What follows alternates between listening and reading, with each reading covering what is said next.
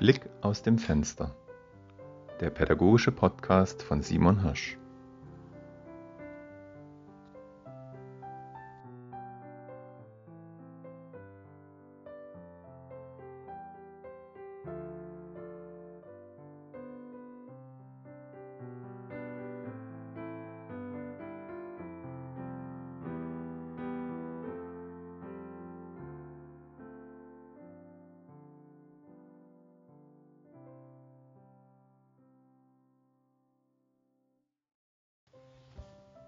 Der Markt. Ja, was hat eigentlich ein Markt im Unterricht verloren? Ein Markt ist für mich vor allen Dingen im, im äh, Englischunterricht der Moment, wenn äh, ich einen Dialog mit den Kindern besprochen habe. Die Kinder also wissen, äh, wie das funktioniert, wer was wann sagen muss, sie das richtige Material an der Hand haben, also das Heft, aus dem sie das lesen, und dann der eigentliche mündliche Sprachaustausch stattfindet. Die Kinder machen sich dann also auf den Weg, mit einem Partner meistens, den Dialog zu sprechen.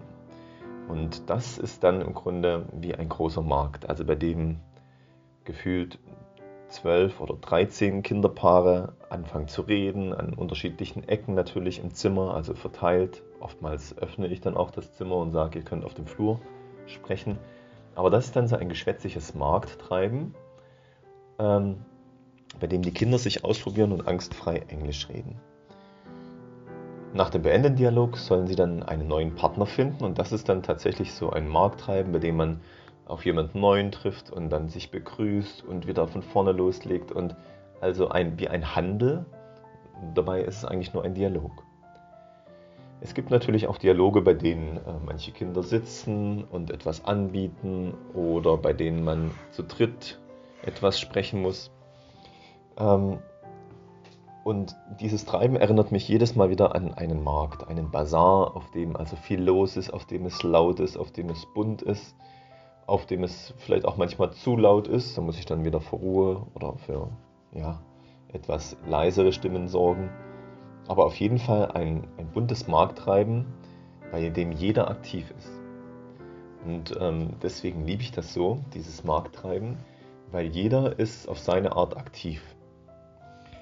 Normalerweise würden, wenn ich jetzt den Dialog immer nur von einem Paar mir anhören würde und alle anderen würden zugucken und, und schweigen, wäre das sehr, eine sehr ähm, ja, herausfordernde Situation für die Kinder nichts falsch zu machen unter den Augen von allen anderen. Aber im Markt, da ist es absolut erlaubt, Sachen falsch zu machen, weil ja nur der Gegenüber das hört.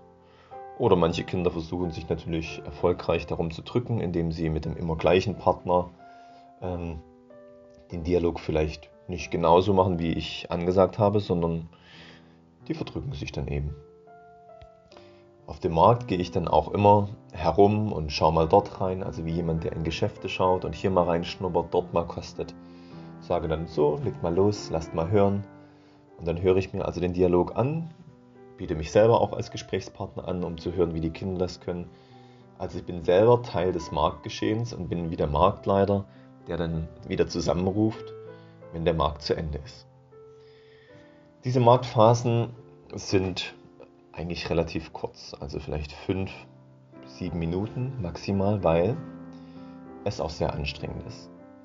Ja, dieses Markttreiben, diese, diese Lautstärke, das kann man nicht über einen längeren Zeitraum äh, wirklich aushalten, weil die Kinder versuchen, wenn sie schlecht zu verstehen sind, lauter zu sprechen und lauter als der Nebenmann und dadurch wird es dann immer, immer lauter.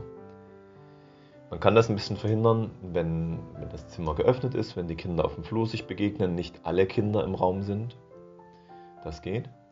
Aber es ist dann eigentlich auch wieder gut, nach dieser Zeit den Markt zu beenden, die Kinder zusammenzutrommeln, kurz zu besprechen, wie war's, was ist jetzt zu tun. Und dann geht es meistens in die Phase über, wo die Kinder ähm, das, was sie jetzt gerade gesprochen haben, verschriftlichen, also in einer schriftlichen Aufgabe ähnliches ausfüllen und da ist es dann meistens sehr, sehr ruhig.